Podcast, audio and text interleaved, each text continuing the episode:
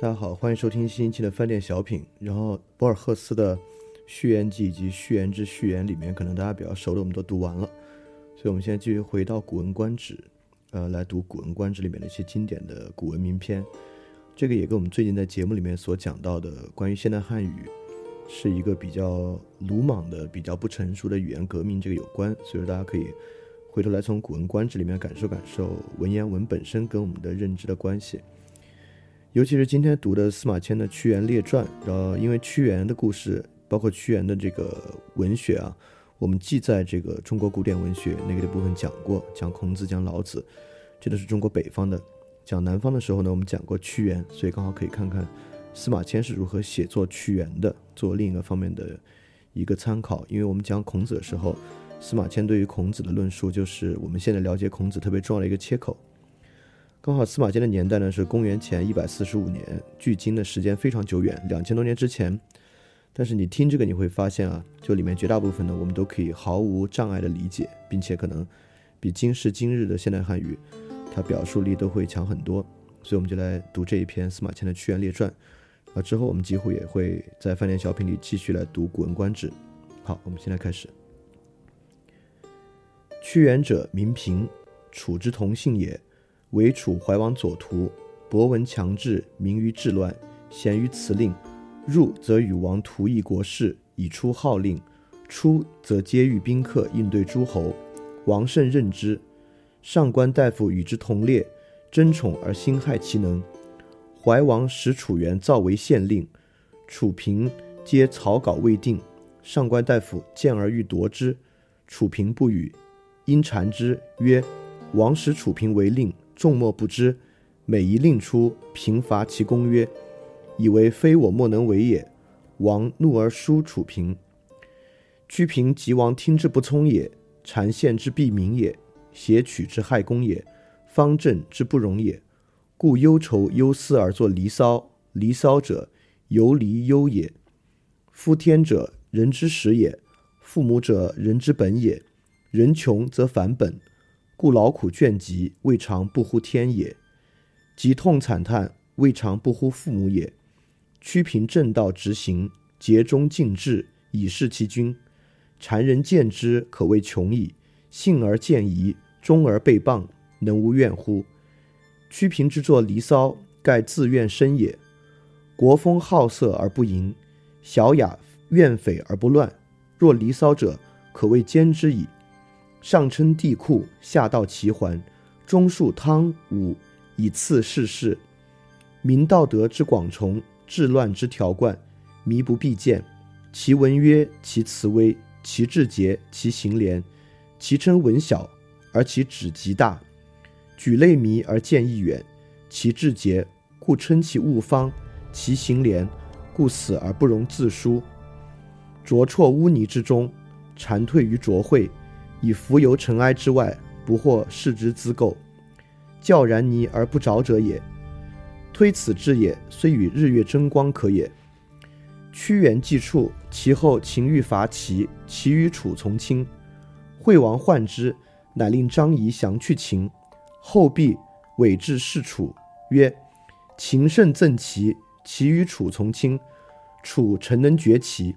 秦愿献商於之地六百里。”楚怀王贪而信张仪，遂绝齐，使使如秦受地。张仪诈之曰：“仪与王约六里，不闻六百里。”楚使怒气，归告怀王。怀王怒，大兴师伐秦。秦发兵击之，大破楚师于丹浙，斩首八万。鲁楚将屈盖，遂取楚之汉中地。怀王乃西发国中兵，以深入击秦，战于蓝田。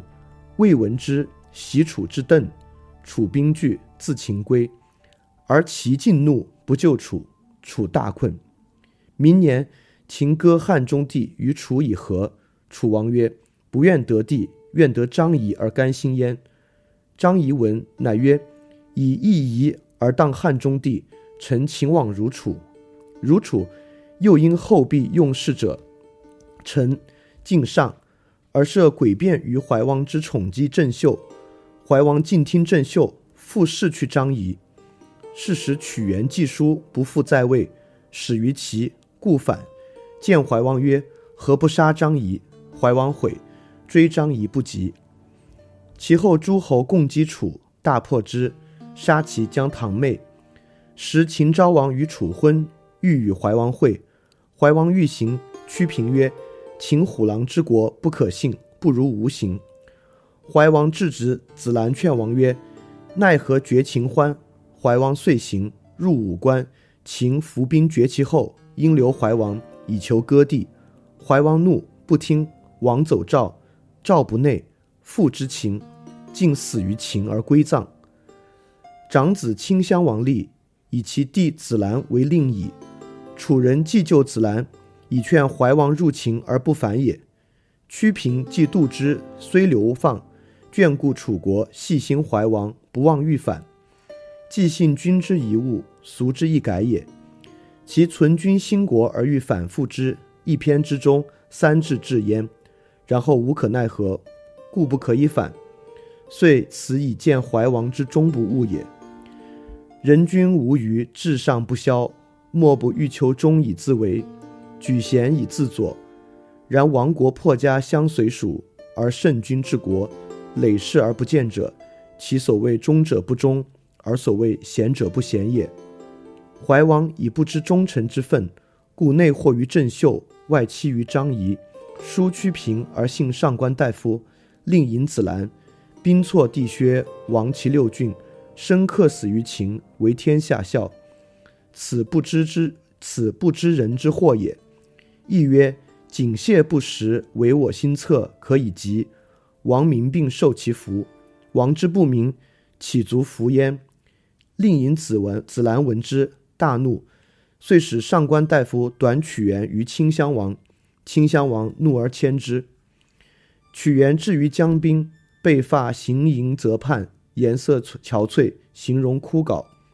渔父见而问之曰：“子非三闾大夫与？何故而至此？”曲原曰：“举世浑浊而我独清，众人皆醉而我独醒，是以见放。”渔父曰。夫圣人者，不凝滞于物，而能与世推移；举世浑浊，何不随其流而扬其波？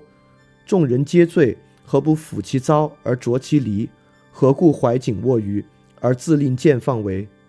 屈原曰：“吾闻之，心慕者必弹冠，心欲者必正衣。人又谁能以身察察，受物之文文者乎？宁复长流而葬乎于江鱼腹中耳？”又安能以浩浩之白而蒙世之温绰乎？乃作怀沙之父。于是怀石，遂自投旧罗以死。